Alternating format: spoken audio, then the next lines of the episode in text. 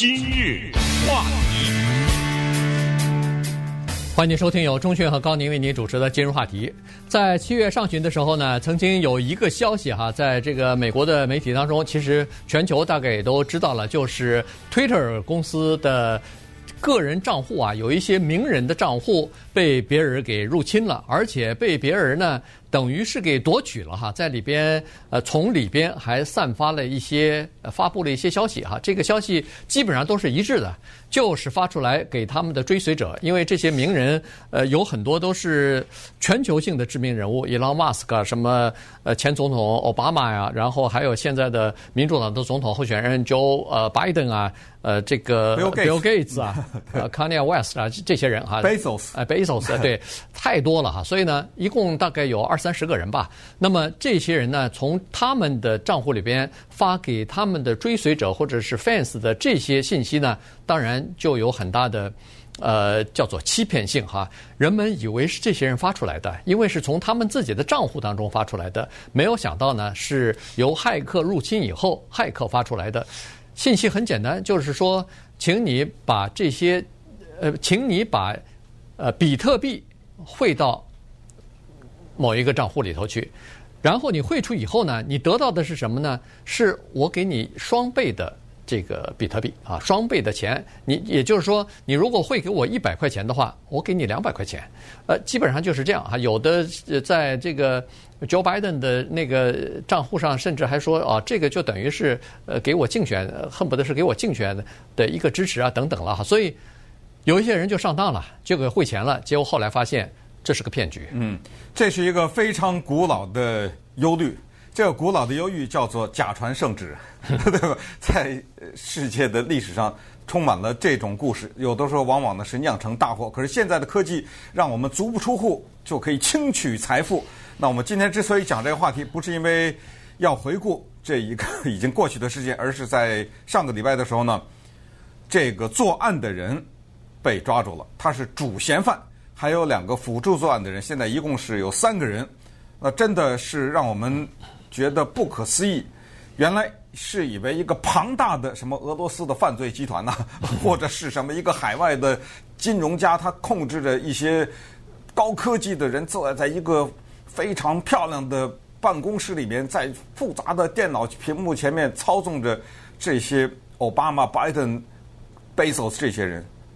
原来是佛罗里达 Tampa 这个地方，一个漂亮的公寓里面住的一个十七岁的男孩子，他是这个主犯。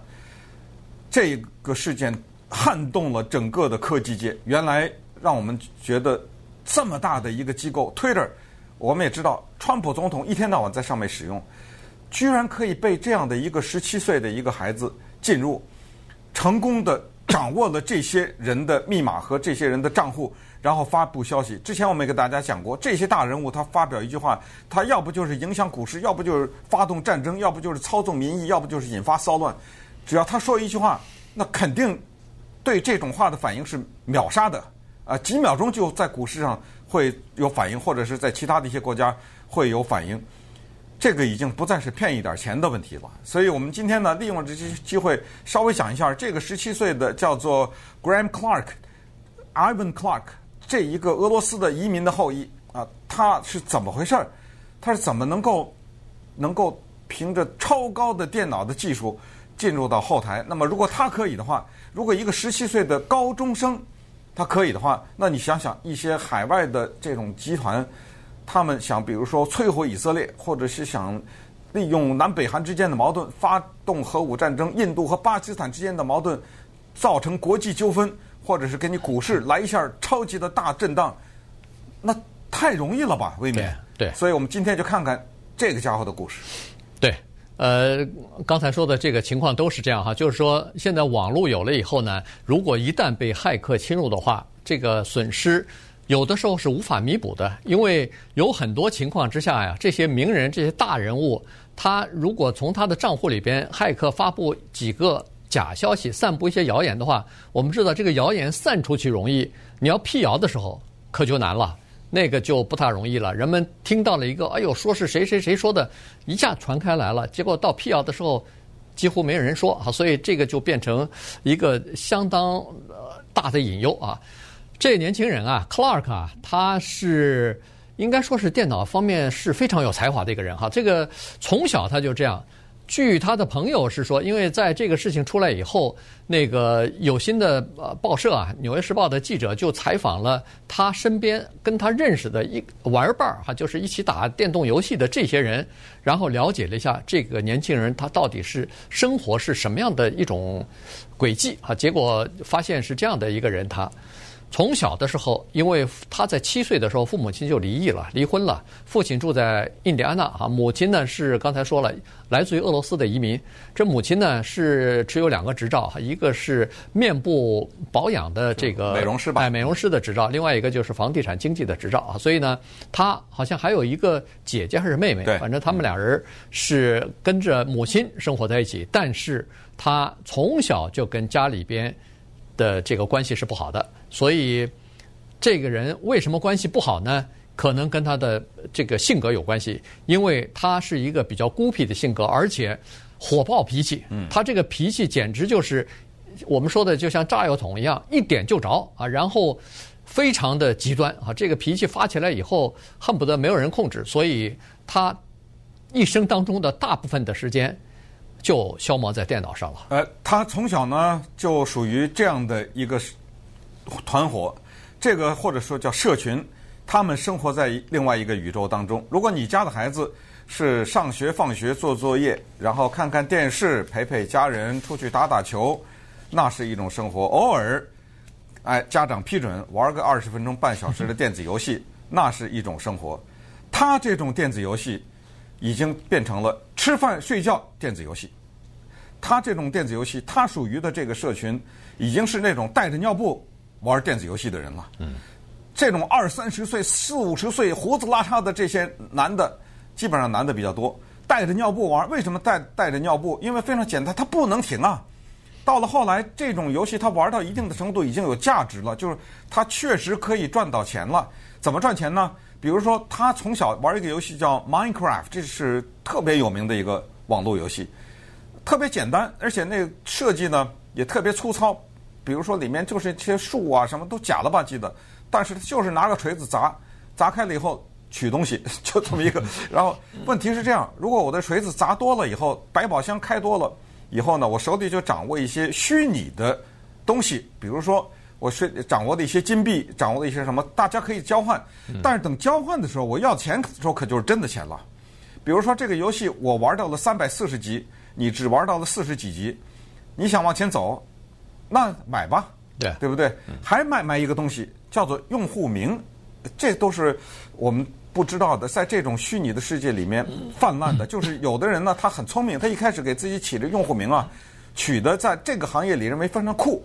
什么叫酷？就哎呦，我怎么没想到用这个名字啊？啊，比如说这样吧，一百块钱你卖给我可以，这就成交了。这一百块钱可就是真钱了。所以呢，他从小进入到这个里，发疯一样的玩这个游戏。叫 Minecraft，而且玩得相当的成功。我们可以想象，这么一个孩子坐在那，拿着个遥控，从早到晚在那玩，也没什么人管啊。家里人也懒得管他，后来也不上学了，就所谓在家里受教育。反正这样的话，可能在佛罗里达也是可以，在加州也是可以的嘛。然后就用这个方法呢，他就开始进入到这个行业。然后在他十六岁的时候呢，他接触一个东西，叫做比特币。当他接触到这个东西的时候，小小的年纪。他看到了诈欺的可能性，他从此呢，开始了他的在网络游戏和比特币上的诈欺行为。那稍待我们看看，当他从电子游戏进入到骇客群体的时候，在黑暗的国际网络当中，有一些骇客的群体，他们互相交换信息，互相买卖信息。当他进入到那儿的时候呢，他生活发生了什么样的转变，以及。十几岁的孩子，我告诉你，给大家看看他过的是多么奢华的生活。今日话题，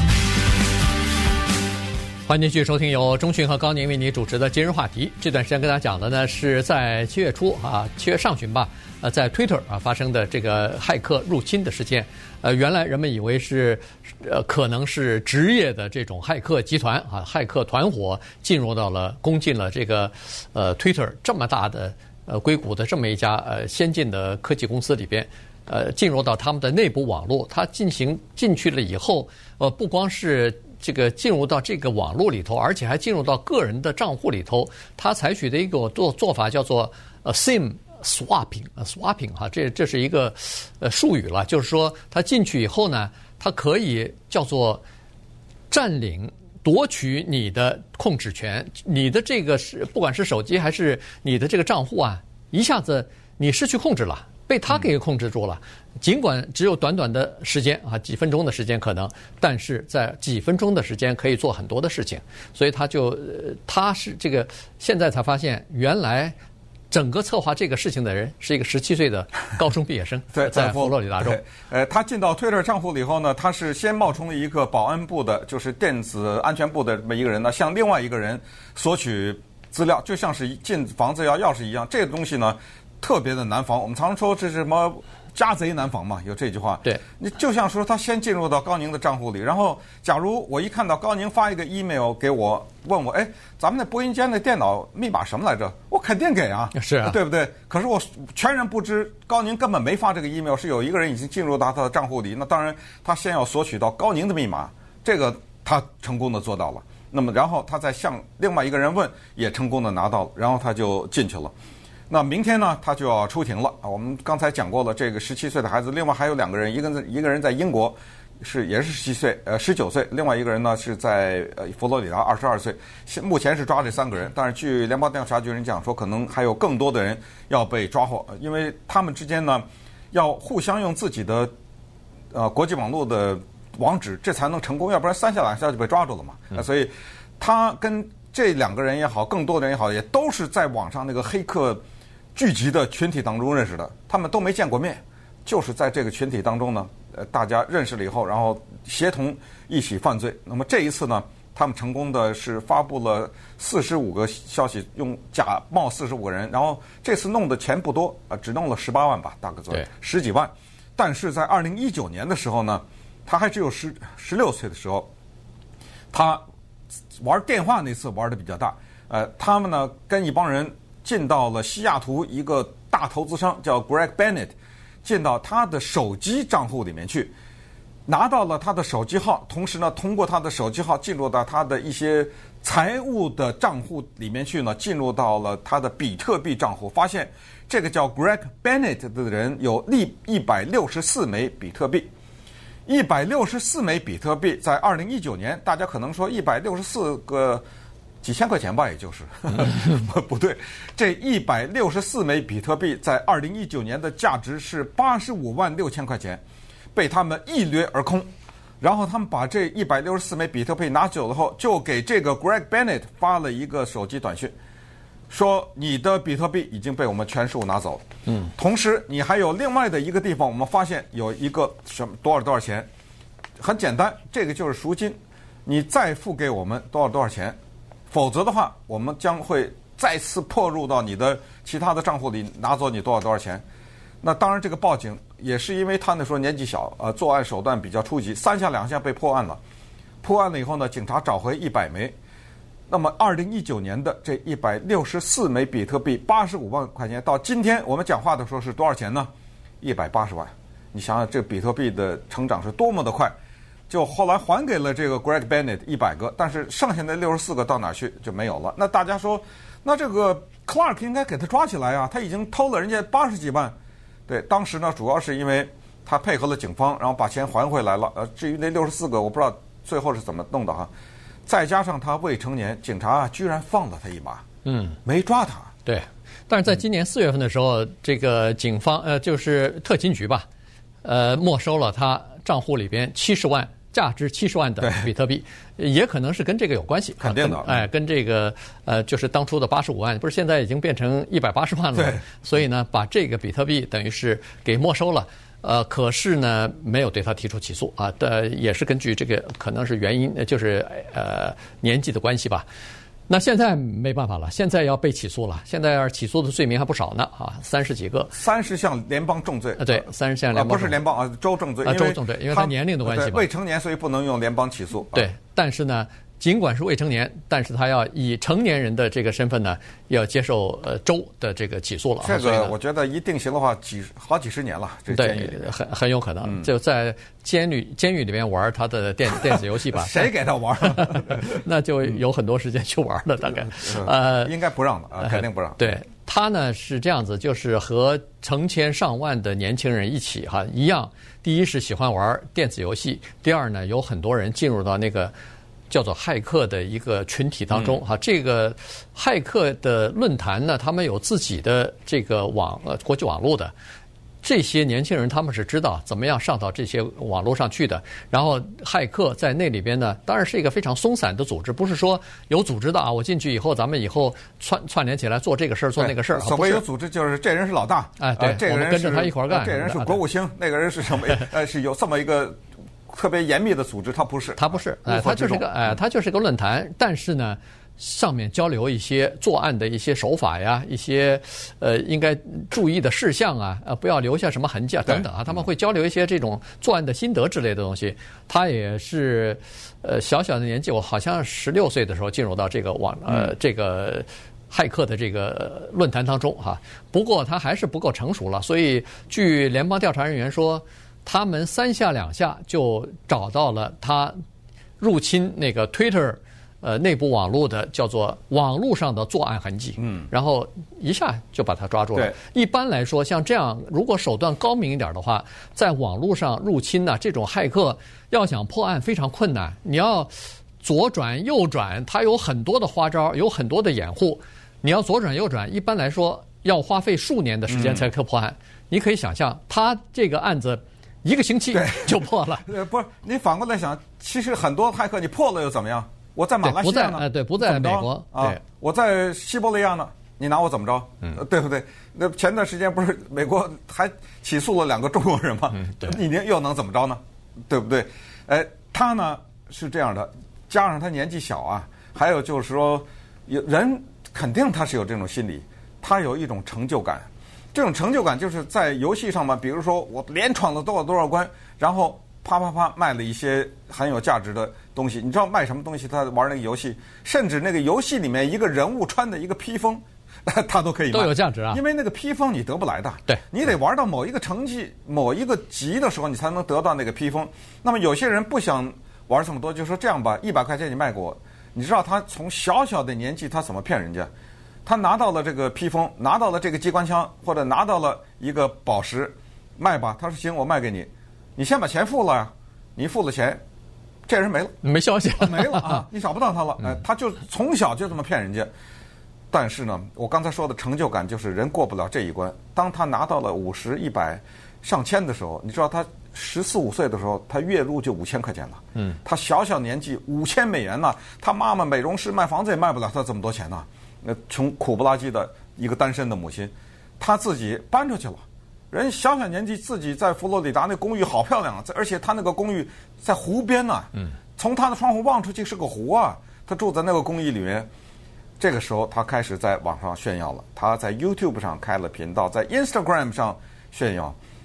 他开的是 BMW 的轿车。我们告诉你，十七岁他是被抓，但是他不是十七岁才买的 BMW 的轿车。对不对？对，他那双鞋是怎么着来着？他是那个设计师的啊。对，呃，这是设计师的球鞋，这不是你一看就知道，这就是千块上千元的这种鞋子。全世界就这么几双啊？对，然后手上戴的是镶钻的劳力士啊，这是多少人？对，呃，成年人都不舍得买的，他就就可以买，买不起，买不起。对对，所以呃，就说他是知道。在这个网络上，他是可以赚到钱的。所以呢，他在那个 YouTube 我那个频道当中，他也自己说了，呃，跟大家分享。他说：“我现在是在家学习，然后月入五千，哎，我告诉你是什么样的生活等等。”对，那么现在呢，他被抓获了以后，记者还去到监狱里看了他一下，还无精打采的。呃，他还问人家，他说：“你们有什么问题想问我？” 你要呃。基本上呢，他心里明白，他的这个生涯到此就结束了。不过利用这个机会呢，跟我们的华人家长也小小的提醒一下啊，就是我们的孩子倒不是说骗人家，就别轻易的上当。你知道，在那个游戏的群里面，有很多莫名其妙的人，知道？他们在骗你们孩子的钱。我也不知道这些孩子，可能有些孩子到玩游戏玩到一定程度，就跟家长说：“给我开个账户吧。”嗯，很多人可能也就答应了啊，把信用卡或者给了孩子。那么这种情况一定要小心。